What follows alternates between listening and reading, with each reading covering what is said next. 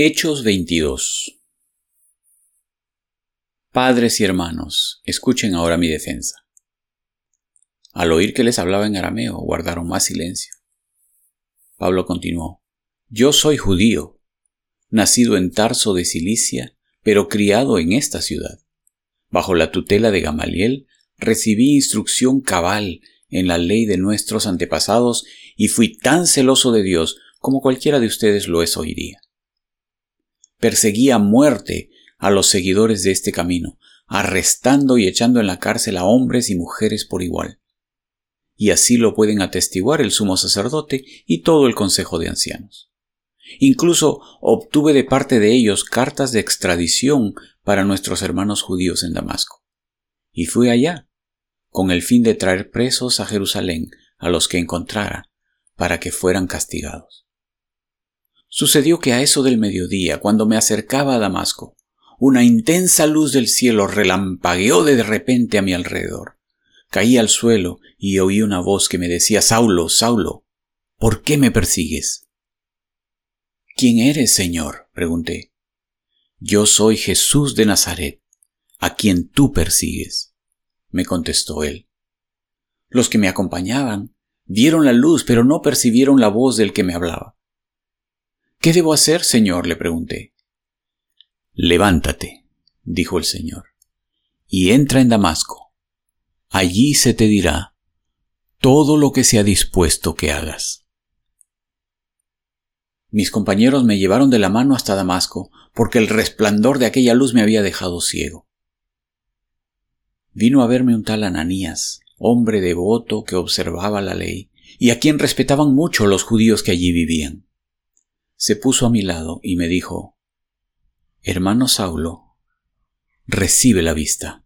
Y en aquel mismo instante recobré la vista y pude verlo. Luego dijo, El Dios de nuestros antepasados te ha escogido para que conozcas su voluntad y para que veas al justo y oigas las palabras de su boca. Tú le serás testigo ante toda persona de lo que has visto y oído. Y ahora, ¿qué esperas? Levántate, bautízate y lávate de tus pecados invocando su nombre. Cuando volví a Jerusalén, mientras oraba en el templo, tuve una visión y vi al Señor que me hablaba.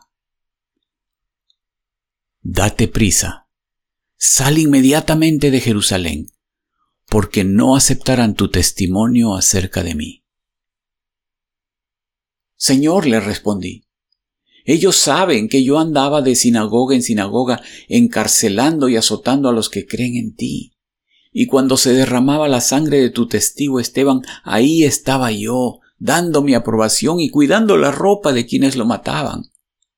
Pero el Señor me replicó, Vete, yo te enviaré lejos, a los gentiles la multitud estuvo escuchando a Pablo hasta que pronunció estas palabras. Entonces levantaron la voz y gritaron, Bórralo de la tierra, ese tipo no merece vivir. Como seguían gritando, tirando sus mantos y arrojando polvo al aire, el comandante ordenó que metieran a Pablo en el cuartel.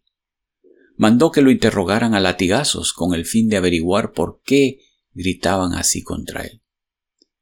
Cuando lo estaban sujetando con cadenas para azotarlo, Pablo le dijo al centurión que estaba allí, ¿Permite la ley que ustedes azoten a un ciudadano romano antes de ser juzgado?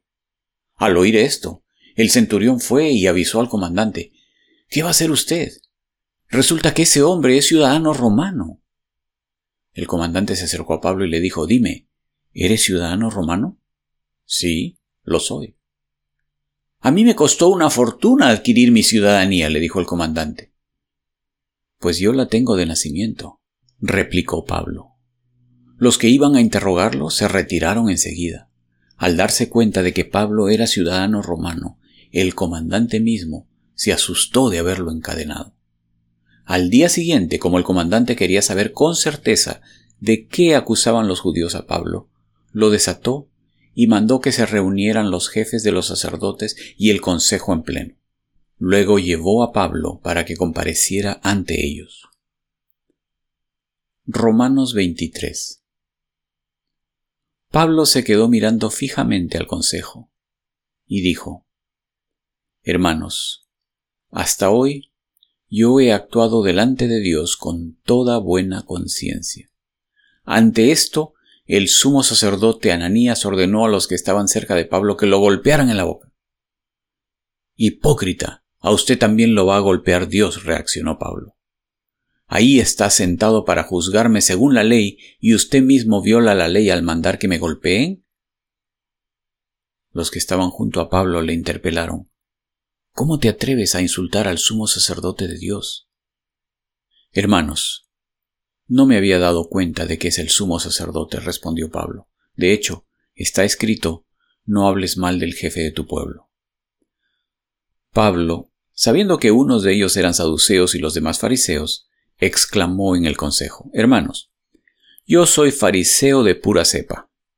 Me están juzgando porque he puesto mi esperanza en la resurrección de los muertos.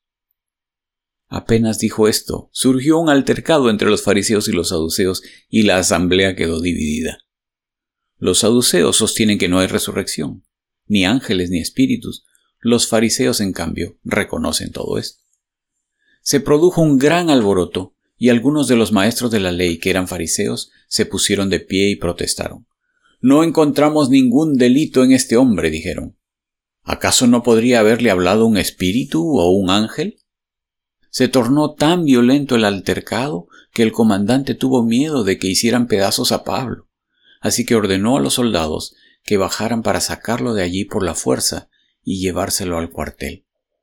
A la noche siguiente el Señor se apareció a Pablo y le dijo Ánimo. Así como has dado testimonio de mí en Jerusalén, es necesario que lo des también en Roma. Muy de mañana, los judíos tramaron una conspiración y juraron bajo maldición no comer ni beber hasta que lograran matar a Pablo. Más de cuarenta hombres estaban implicados en esta conspiración. Se presentaron ante los jefes de los sacerdotes y los ancianos, y les dijeron, Nosotros hemos jurado bajo maldición no comer nada hasta que logremos matar a Pablo. Ahora, con el respaldo del Consejo, pídanle al comandante que haga comparecer al reo ante ustedes, con el pretexto de obtener información más precisa sobre su caso. Nosotros estaremos listos para matarlo en el camino. Pero, cuando el hijo de la hermana de Pablo se enteró de esta emboscada, entró en el cuartel y avisó a Pablo. Este llamó entonces a uno de los centuriones y le pidió Lleva a este joven al comandante porque tiene algo que decirle. Así que el centurión lo llevó al comandante y le dijo El preso Pablo me llamó y me pidió que le trajera a este joven porque tiene algo que decirle. El comandante tomó de la mano al joven, lo llevó aparte y le preguntó ¿Qué quieres decirme? Los judíos se han puesto de acuerdo para pedirle a usted que mañana lleve a Pablo ante el Consejo con el pretexto de obtener información más precisa acerca de él. No se deje convencer, porque más de cuarenta de ellos lo esperan emboscados, han jurado bajo maldición no comer ni beber hasta que hayan logrado matarlo. Ya están listos, solo aguardan a que usted les conceda su petición. El comandante despidió al joven con esta advertencia. No le digas a nadie que me has informado de esto. Entonces el comandante llamó a dos de sus centuriones y les ordenó Alisten un destacamento de doscientos soldados de infantería, setenta de caballería y doscientos lanceros para que vayan a Cesarea esta noche a las nueve, y preparen cabalgaduras para llevar a Pablo sano y salvo al gobernador Félix. Además, escribió una carta en estos términos. Claudio Licias, a su excelencia el gobernador Félix. Saludos. Los judíos prendieron a este hombre y estaban a punto de matarlo, pero yo llegué con mis soldados y lo rescaté, porque me había enterado de que es ciudadano romano. Yo quería saber de qué lo acusaban, así que lo llevé al consejo judío. Descubrí que lo acusaban de algunas cuestiones de su ley, pero no había contra él cargo alguno que mereciera la muerte o la cárcel.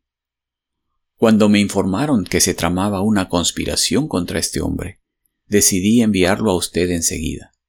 También les ordené a sus acusadores que expongan delante de usted los cargos que tengan contra él. Así que los soldados, según se les había ordenado, tomaron a Pablo y lo llevaron de noche hasta Antípatris. Al día siguiente dejaron que la caballería siguiera con él mientras ellos volvían al cuartel.